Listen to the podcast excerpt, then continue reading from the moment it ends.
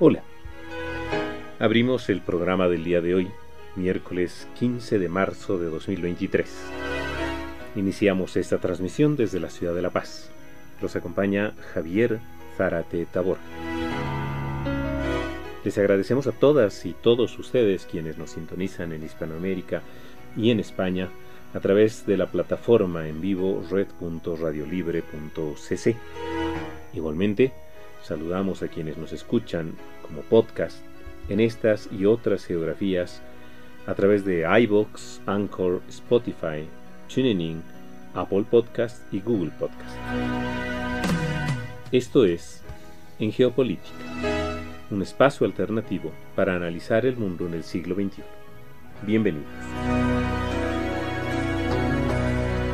El programa del día de hoy, que tendrá una duración de media hora, nos va a llevar por un recorrido analítico sobre las principales coyunturas de la actualidad internacional, analizando los hechos, los protagonistas y los datos duros. En contexto 1, nos acercaremos a la quiebra de un par de bancos en los Estados Unidos que han generado gran temor a nivel global ante la posibilidad de una nueva crisis económica financiera. En lo que estamos viendo nos acercaremos a Georgia, una ex república soviética, para conocer lo que acontece en su pretensión de acercarse a Rusia. Escucharemos las noticias de las Naciones Unidas a través de su servicio de radio. Y en la sección Lo que estamos viendo, volveremos a la Unión Europea, que ha decidido revisar su normativa para acceder a materiales raros y escasos.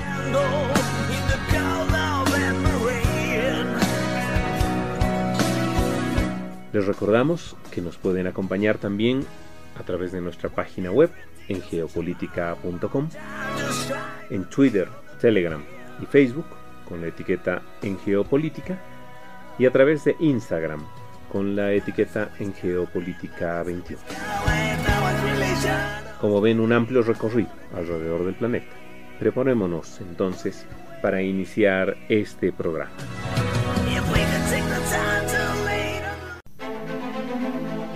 Así funciona el capitalismo. Fueron palabras utilizadas por el presidente de los Estados Unidos, Joe Biden, para tratar de controlar la crisis económica financiera que se inició en los últimos días y a la que nos referíamos ya en el último programa. Un banco, Silicon Valley, ubicado en el estado de California y en el que la mayor cantidad de inversionistas y ahorristas estaban vinculados precisamente al negocio de las tecnológicas, inició un grave proceso, una grave escalada de devolución de dinero que no le permitió recuperar. Al punto que el día viernes, después de que horas antes había perdido un 60% de su valor, fue intervenida por autoridades regulatorias del gobierno de los Estados Unidos y de esa manera se trató de controlar el, problema con este banco en particular que contagió al menos a uno segundo y que puso en riesgo a otros bancos regionales, bancos relativamente pequeños, en los Estados Unidos, pero también a otros bancos en varias partes del mundo, Asia, Europa y bancos grandes de los Estados Unidos. La intervención de las autoridades regulatorias ha decidido cubrir a los ahorristas, es decir, a las personas que tenían ahorros guardados en este banco pero no así a los bonistas o e inversores que habían puesto dinero en este banco. A ellos precisamente iba el anuncio del presidente en el entendido de que aquellos accionistas o compradores de bonos habían asumido un riesgo a sabiendas, es un riesgo el incorporarse a negocios, y habían perdido el dinero. Con lo cual sentenciaba, así funciona el capitalismo. Obviamente, la situación no es sencilla todavía y aún hay mucho miedo a nivel global sobre lo que eventualmente podría suceder. Al menos hay un segundo banco que ha quebrado, el Signature Bank. Hay otros que están aún pendientes de eh, solución. Y se han iniciado una serie de investigaciones por parte de autoridades regulatorias por el hecho de que habrían pasado varias cuestiones atípicas al temor más reciente que se tenía respecto a una réplica, a una segunda vez que pudiese pasar una crisis tan profunda como la acontecida el año 2008. ¿Qué sucedió? Por lo menos es lo que se conoce hasta ahora. El Silicon Valley Bank, esta entidad que acaba de caer, era un banco bastante grande estaba, se fundó hace muchos años, en 1983, su sede era Santa Clara, en California, en pleno Silicon Valley, y creció hasta convertirse en el decimosexto banco más grande de los Estados Unidos por los activos que tiene. Contrariamente a lo que sucedía en 2008 con la quiebra de Mutual Washington, Lehman Brothers y otros bancos. En este caso, el Silicon Valley Bank invirtió buena parte del capital que tenía de una importante cantidad de ahorros que se le fueron depositando en bonos del Tesoro de los Estados Unidos, que son inversiones seguras, pero a largo plazo. Y no, como había sucedido hace varios años, en inversiones contaminadas, inversiones en muchos casos vinculadas a capitales eh, eh, basura, que habían sido recalificadas de varias maneras y en varias ocasiones, lo que generó evidentemente que en determinado momento cuando la burbuja eh, estalló, muy vinculada además a cuestiones inmobiliarias, decenas de bancos en el mundo, centenares de bancos en realidad en el mundo, se quedaron frente a inversiones por completo No era el caso de Silicon Valley, por el hecho de que había invertido en bonos que son seguros, están garantizados por la garantía soberana misma de los bancos. Pero lo que sucedió en este caso es que con las medidas que el gobierno de los Estados Unidos comenzó a asumir, la Reserva Federal en concreto, comenzó a asumir en los últimos meses para incrementar los intereses y con eso tratar de frenar un consumo exagerado que de acuerdo a su análisis estaba promoviendo niveles inflacionarios muy complejos, muy elevados, que necesitaban ser controlados, se produjo la necesidad de varias de los varios de los ahorristas y de las empresas que ahorraban en este banco de acceder a recursos, a sus ahorros. Entonces comenzaron a retirar recursos del banco, lo cual generó el, problema para este banco en particular, ya que no podía acceder a recursos frescos, no tenía la cantidad suficiente de liquidez para poder atender a toda la gente que comenzó a retirar en un principio por necesidad y en un segundo momento, la semana pasada fundamentalmente, por miedo a que la entidad caiga. Que vino acompañado del anuncio del mismo banco de que necesitaba asumir una acción de emergencia, por eso había puesto un plan de venta de acciones, de, emisión de acciones y venta, y luego un plan desesperado de venta de la entidad definitivamente no le funcionó y que derivó en que el banco pierda por completo liquidez se derrumbe, en su, se derrumbe su capital accionario y de esa manera las autoridades regulatorias intervengan. La segunda cuestión estaba vinculada al hecho de que las autoridades del banco días antes habían vendido parte, algunas autoridades habían vendido parte de sus capitales acciones, lo que generó también una sospecha de que eventualmente estas autoridades podían tener algún tipo de información privilegiada que hubiese salvado sus inversiones en detrimento del capital accionario.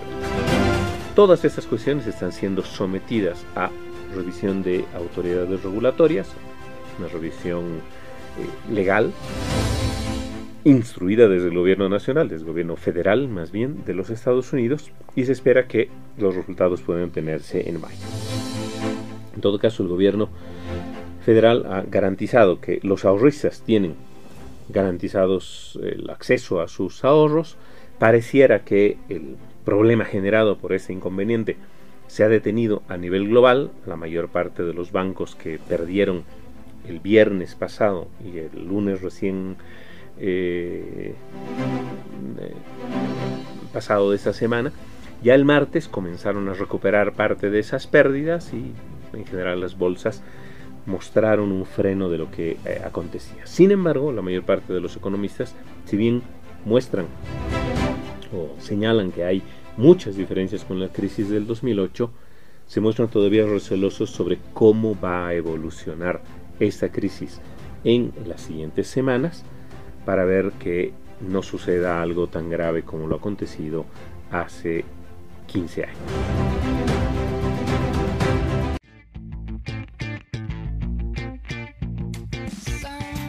Esto es En Geopolítica, un espacio alternativo para analizar el mundo en el siglo XXI. Escúchanos en iVoox, Anchor, Spotify y Google Podcast.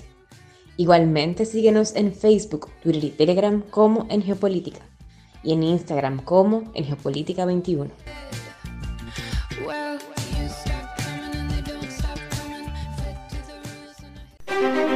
Sueño georgiano. Georgia es un pequeño país que formaba parte antes de la Unión de Repúblicas Socialistas Soviéticas. Tiene poco más de 3 millones de personas.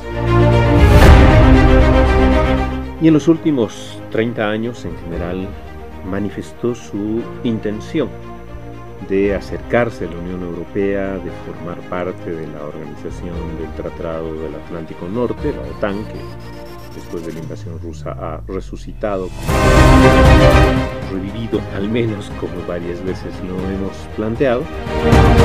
Sin embargo, a la vez también ha manifestado una cercanía a Rusia, digo a gran potencia de la Unión Soviética, que la ha ubicado en un espacio dividido entre esos dos espacios que actualmente están en público.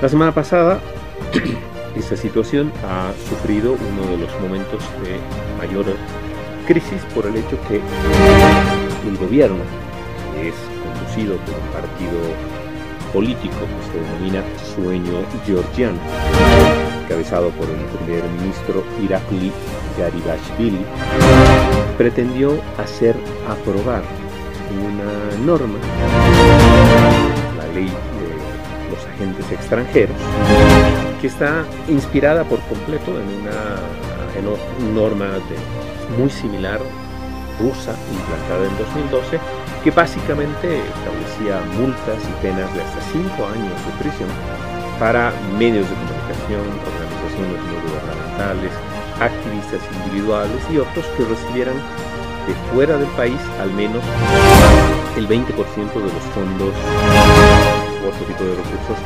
que pudiesen eh, utilizar en sus acciones. Esa norma generó decenas, centenares de personas en Rusia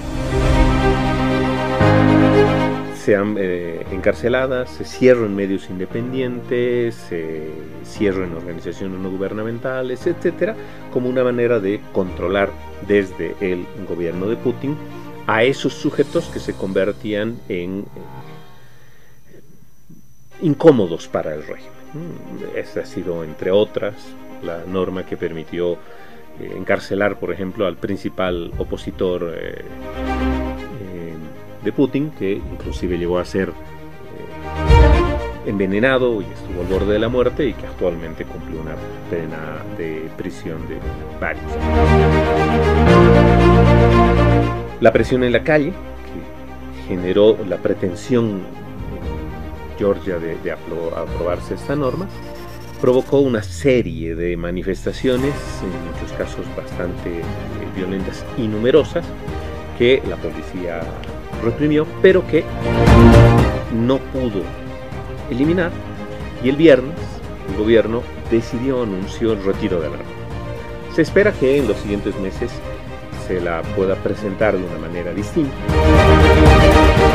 por el hecho de que hay una pretensión de cercanía muy fuerte. Georgia, por ejemplo, no se ha sumado a las decisiones de otros gobiernos de aceptar las sanciones en contra de Rusia y no se ha manifestado abiertamente a favor de Ucrania. Esto está muy vinculado, de acuerdo a varios analistas, a la presencia de una persona en concreto que sería quien es el que ostenta realmente el poder y que fue primer ministro de Georgia por unos meses. El año 2012 va a fundar el sueño georgiano, va a ser elegido primer ministro, pero en noviembre del 2013, poco tiempo después de transcurrido un año de ser primer ministro, renunció a esa primera magistratura. Y él es Itzina Ivanishvili. Es un multimillonario, multimillonario que nació en Chorvila hace 67 años, un pueblo más o menos cercano, 170 kilómetros de la capital de Georgia, Tiflis. Era el menor de cinco hijos. En una entrevista que dio en las elecciones de aquel entonces a la revista Forbes, manifestó que vivía en un hogar pobre, que no tenía muchas veces dinero ni siquiera para los calzados, que recién tuvo acceso en su casa a la electricidad cuando él tenía 8 años, que la primera radio que pudo tener lo tuvo a los 14, una historia dura. Complementó, completó sus estudios, se graduó de ingeniero y de economista, y en 1984, cuando todavía la Unión de Repúblicas Socialistas Soviéticas estaba en pie, se fue a Moscú, a la capital. Ahí inició una fortuna vendiendo ordenadores y teléfonos. En 1990, justo en el año en que todo va a colapsar, va a fundar un banco y siete años después un gran conglomerado de empresas vinculadas a la metalurgia, Metalo Invest. Vivió en Francia, en general hizo una gran fortuna y antes de presentarse a las elecciones del año 2012 renunció a la nacionalidad rusa que también tenía. Supuestamente vendió por aproximadamente 6.400 millones de dólares toda su,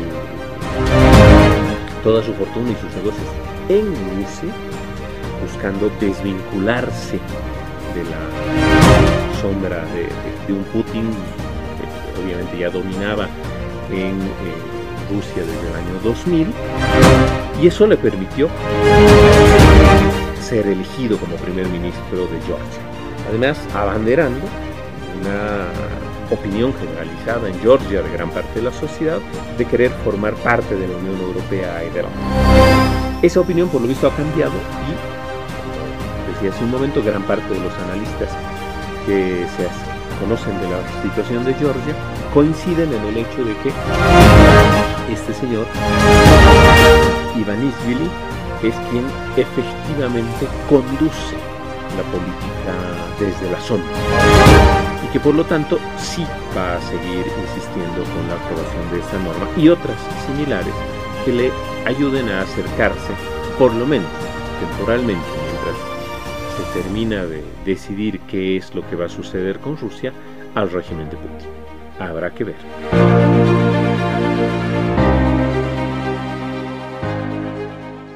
Esto es La ONU en Minutos. Les saluda Carla García. Unos 7.200.000 venezolanos han salido de su país en los últimos años. 6 millones de ellos viven ahora en países de América Latina y el Caribe. La Organización Internacional para las Migraciones, la OIM, y la Agencia de la ONU para los Refugiados, ACNUR, han trabajado arduamente asistiendo a esos colectivos y a las comunidades que los acogen, implementando iniciativas de regularización y documentación para que tengan acceso a servicios básicos. Esta labor no ha terminado y requiere de la solidaridad internacional, recordaron este martes los organismos de la ONU, urgiendo a la comunidad de donantes a aumentar el apoyo tanto para los refugiados y migrantes como para las poblaciones que los acogen. Las agencias de la ONU subrayaron que el mundo no debe olvidarse de los migrantes y refugiados venezolanos frente a las otras crisis humanitarias que existen. Con el propósito de colocar la causa de esos venezolanos en la agenda internacional y buscar fondos para continuar los trabajos de asistencia y protección, la OIM y ACNUR patrocinarán con el gobierno canadiense y la Unión Europea una conferencia internacional de alto nivel que tendrá lugar en Bruselas esta semana. En vísperas de la conferencia, la OIM divulgó un informe que argumenta que la falta de apoyo temprano para la integración puede provocar en los migrantes venezolanos disparidades socioeconómicas e influir negativamente en las generaciones futuras. El estudio está basado en más de 10.000 entrevistas con migrantes venezolanos realizadas en Perú, República Dominicana y Brasil para medir distintos aspectos de su integración, entre los hallazgos de las entrevistas, la OIM destacó que las mujeres muestran porcentajes inferiores de integración que los hombres, independientemente del tiempo que hayan estado en el nuevo país, de su forma de ingreso y de su situación de empleo y nivel de educación.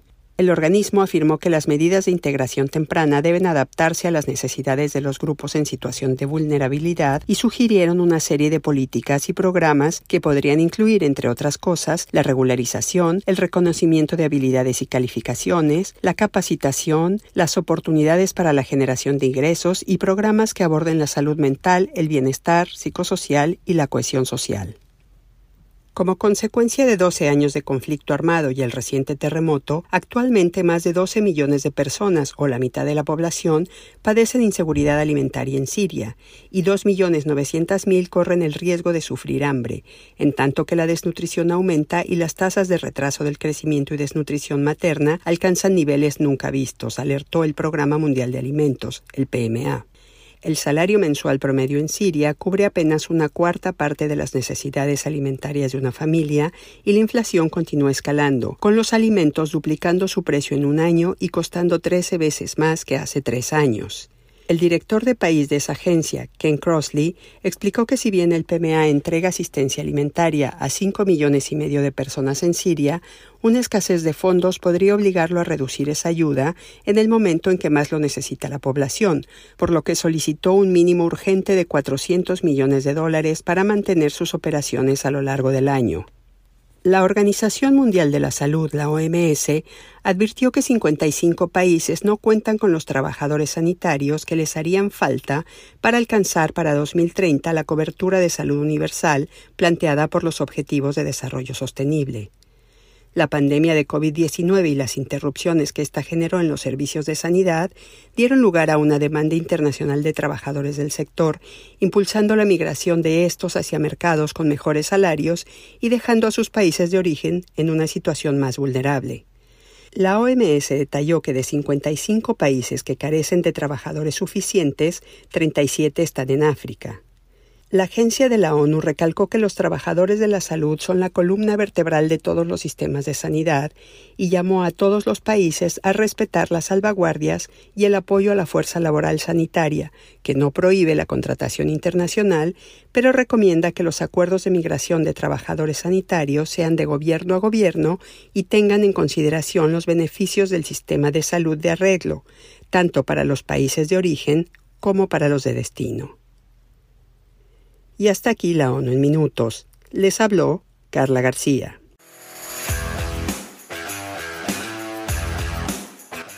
Esto es En Geopolítica, un espacio alternativo para analizar el mundo en el siglo XXI. Escúchanos en iVoox, Anchor, Spotify y Google Podcast. Igualmente, síguenos en Facebook, Twitter y Telegram como en Geopolítica, en Instagram como en Geopolítica 21.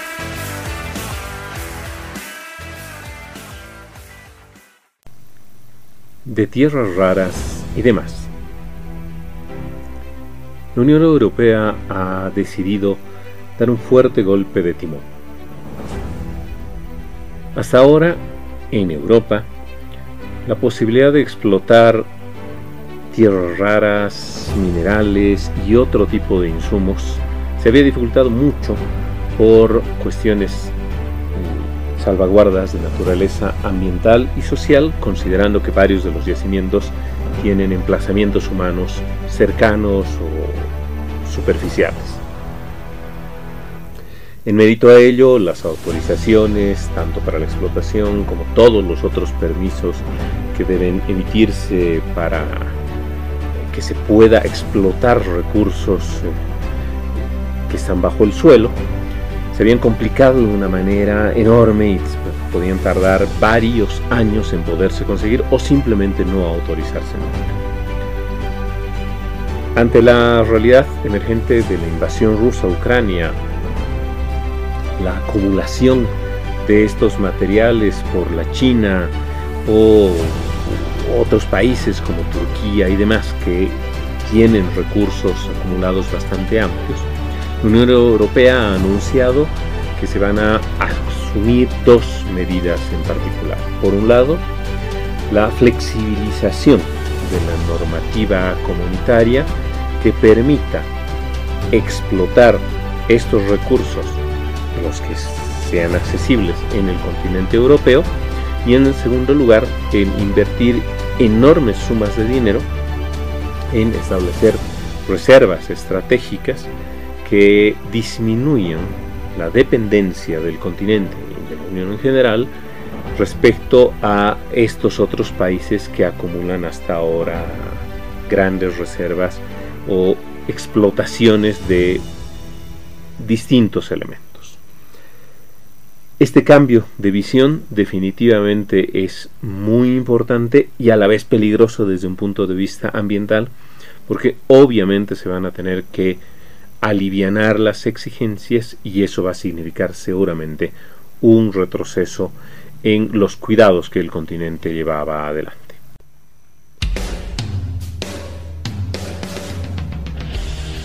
Y de esta manera llegamos al final del programa del día de hoy. Tuvimos un recorrido alrededor del planeta que se inició en Estados Unidos, nos llevó a Georgia y a la Unión Europea, además de escuchar las noticias del Servicio de Radio de las Naciones Unidas. Les agradecemos a todas y todos ustedes por su sintonía y por escucharnos tanto en vivo como en modo podcast en diferentes lugares del planeta. Les invitamos a que, si aún no lo están, se suscriban gratis en cualquiera de las plataformas en las que estamos. iBox, Anchor, Spotify, TuneIn, Apple Podcasts y Google Podcasts.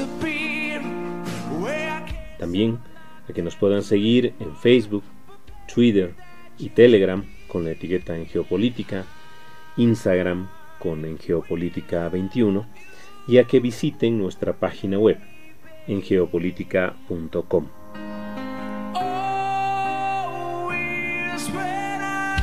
Si desean contactarnos, pueden hacerlo a través del correo electrónico en geopolítica.podcast.gmail.com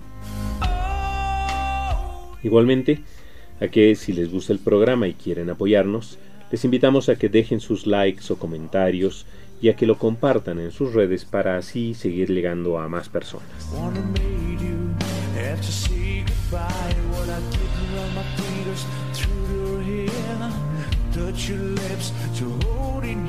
Yo me despido aquí. Los acompañó Javier Zarate Taborga, desde la ciudad de La Paz, en Bolivia. Les deseo un resto de feliz semana y nos encontramos en la siguiente emisión. Hasta la próxima.